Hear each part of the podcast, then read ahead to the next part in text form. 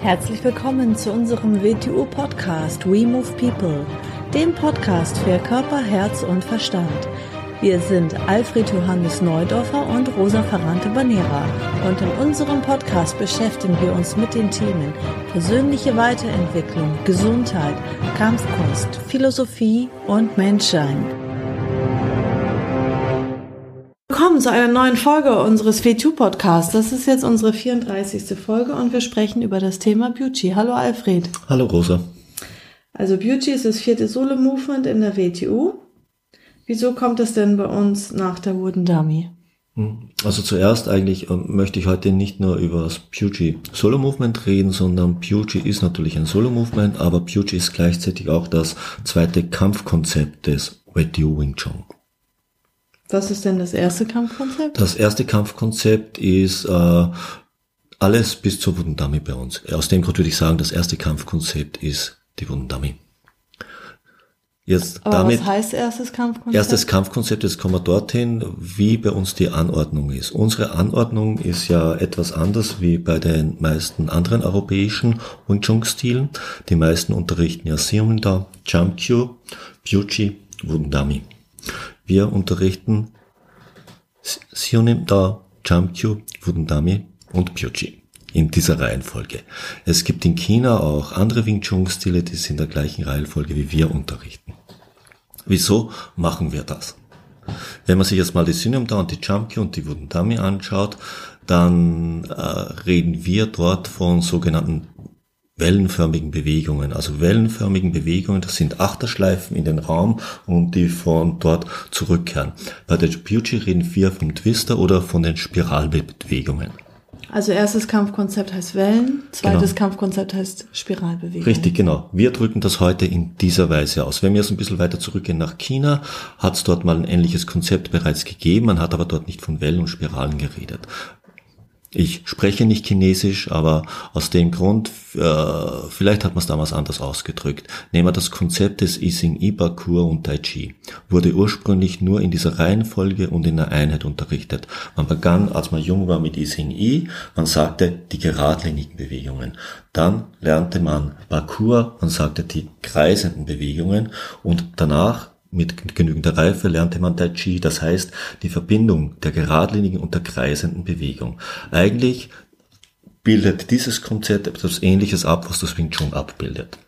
Wenn wir es also von Siunimdao, Chamke und Holzpuppe reden, reden wir von Wellenbewegungen.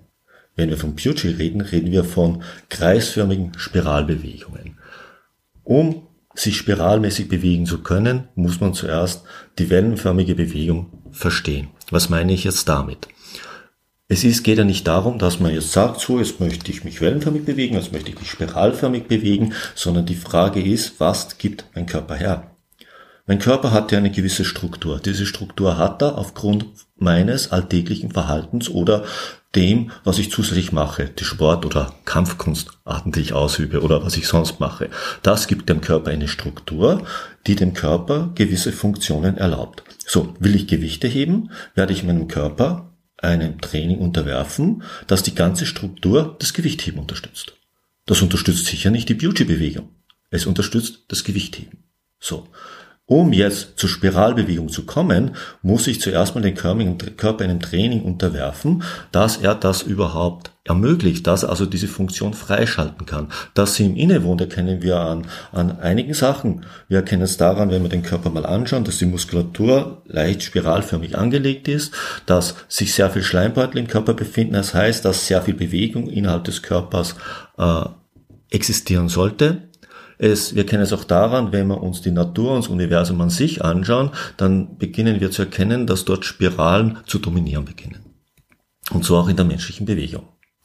Nochmal zum Anfang zurück. Also Beauty ist natürlich das Movement, aber ist auch das zweite Kampfkonzept. Und wenn wir von dem zweiten Kampfkonzept reden, also der Spiralbewegung, der Twisterbewegung, wie wir sie auch nennen, kommen, kommen viele Elemente dazu. Wir haben dort noch Waffen, aus dem Grund haben wir auch noch andere Waffen dabei, kommen wir später vielleicht noch dazu, damit wir dort noch einen stärkeren Impuls reinkriegen. Natürlich typisch sind natürlich die Doppelmesser.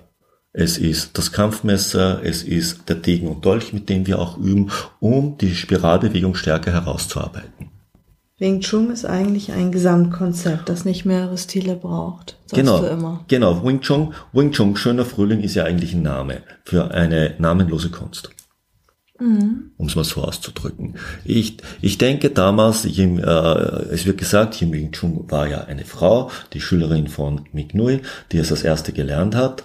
Und der Legende nach wurde ihr Mann einmal gefragt, sie hat ihren Mann unterrichtet, anscheinend eine Zeit lang, welche Kampfkunst lernst du denn da?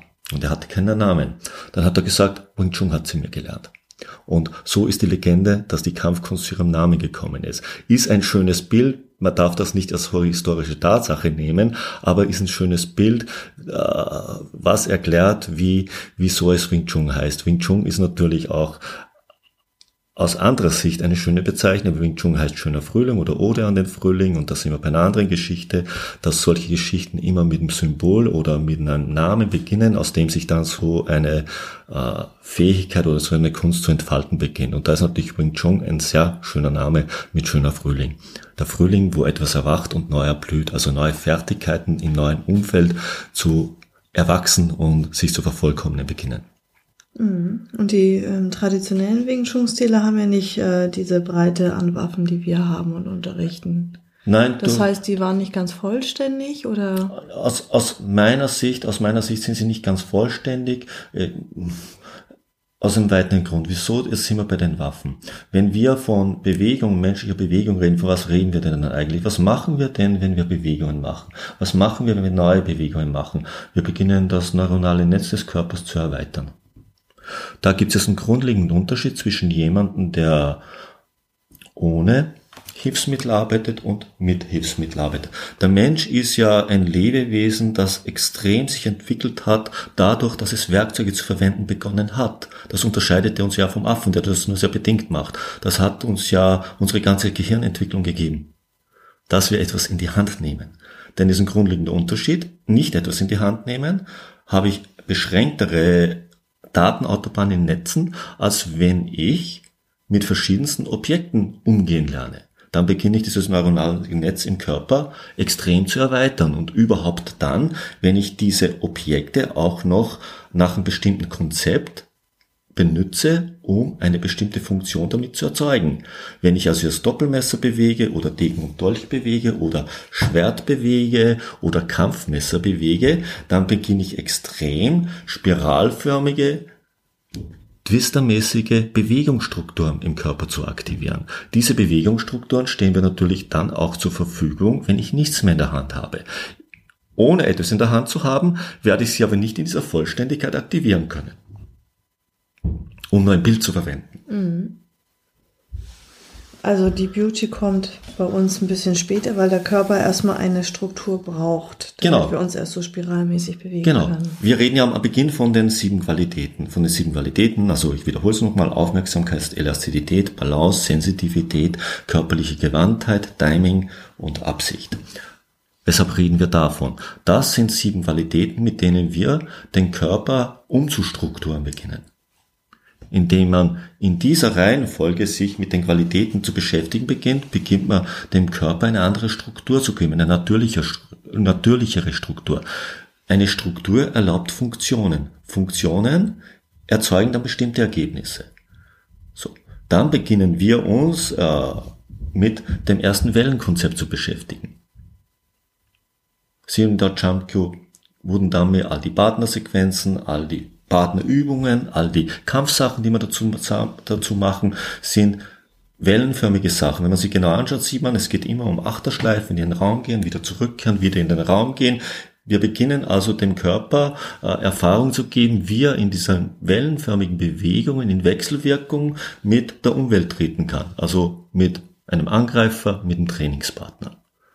Die Welle muss ich verstanden haben, bevor ich mich mit der Spirale beschäftige. Der Körper muss die Wellenbewegung zuerst mal hergeben, weil eine Spirale ist ja wieder, um es mal auf etwas zurückzuführen, eine horizontale Welle und eine vertikale Welle, die aufeinandertreffen. Daraus erzeugt eine spiralmäßige Bewegung. Es ist ja in der Spirale immer noch die wellenmäßige Bewegung vorhanden.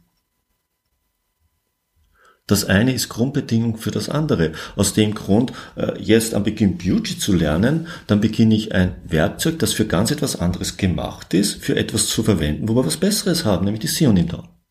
Weil aus der Sionim da ist nicht das Werkzeug, um das Beauty-Konzept zu lernen. Und die Beauty ist nicht das Werkzeug, um die kleine Idee zu lernen. Und die kleine Idee ist ja ganz wichtig, weil wenn die kleine Idee verkehrt ist, führt es mich nie dazu, dass ich eines Tages Nutzen aus der Beauty werde haben können.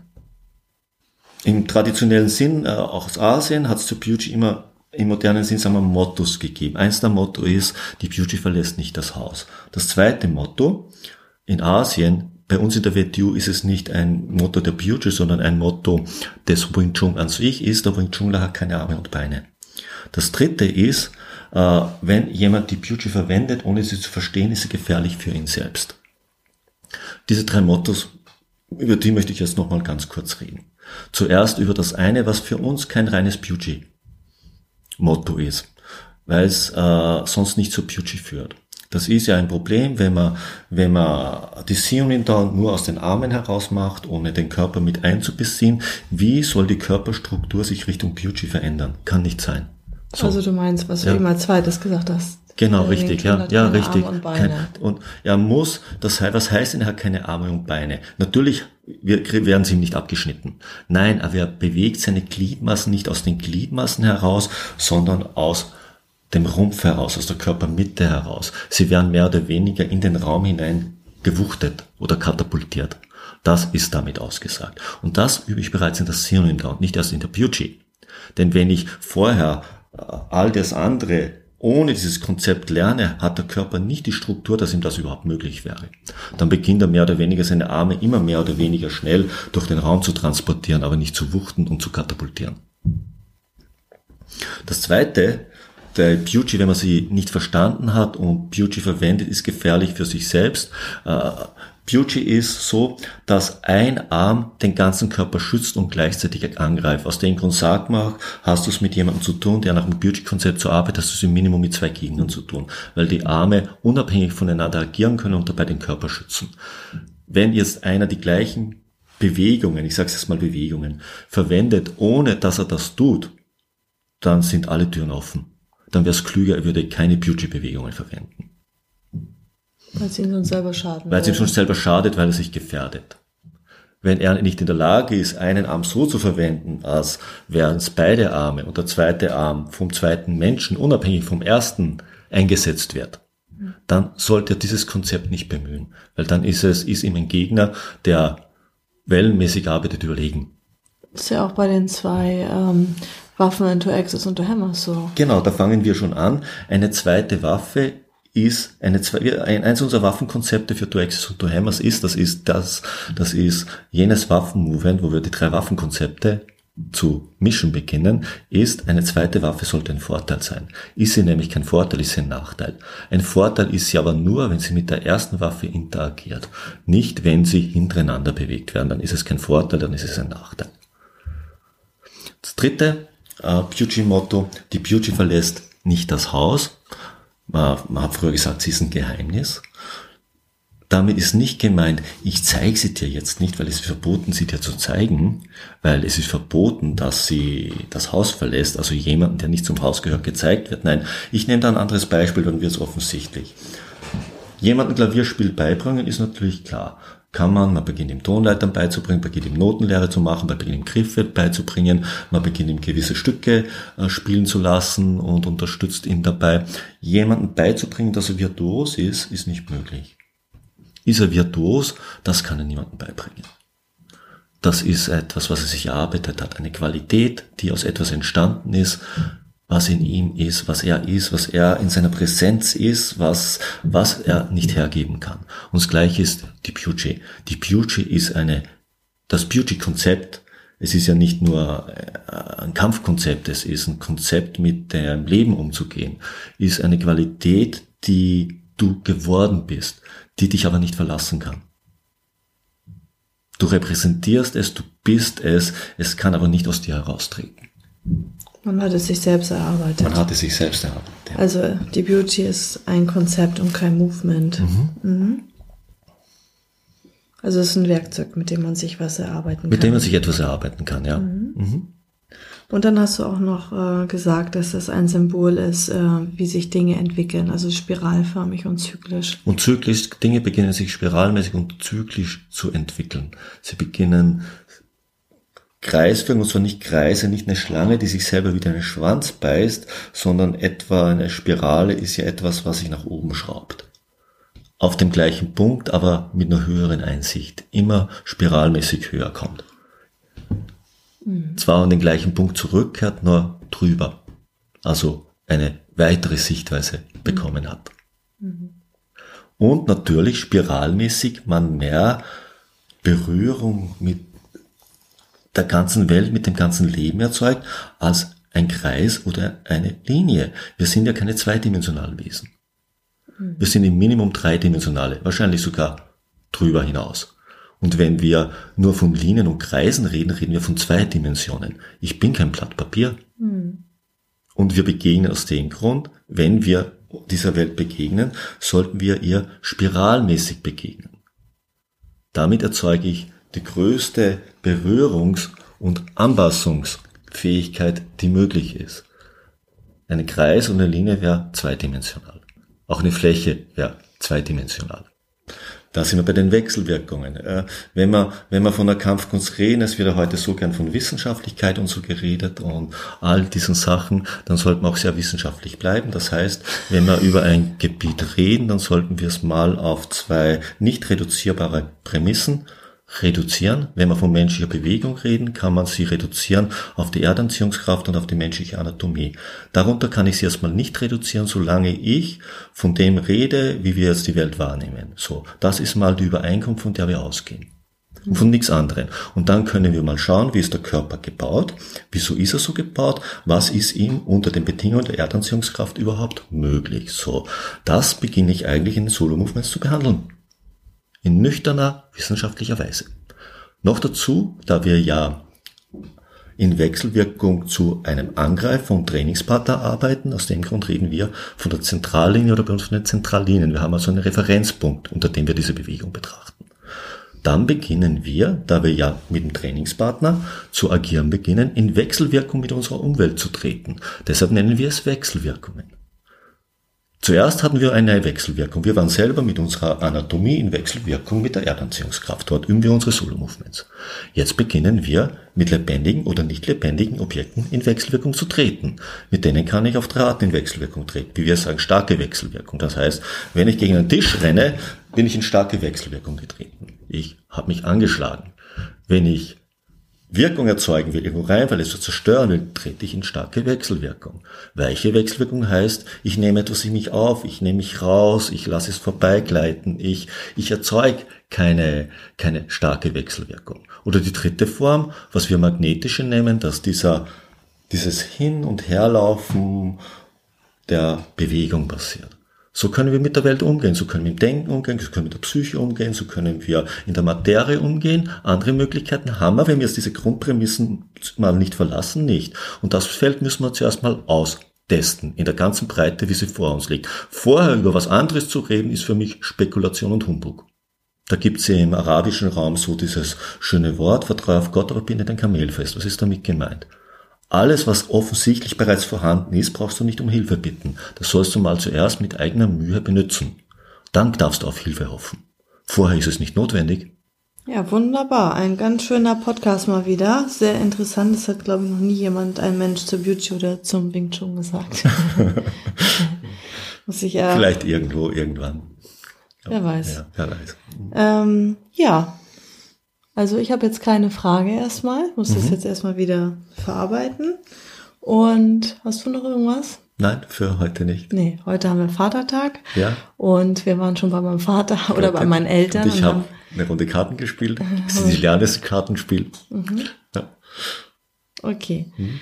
Dann schönen Abend, danke fürs Zuhören und tschüss. Tschüss.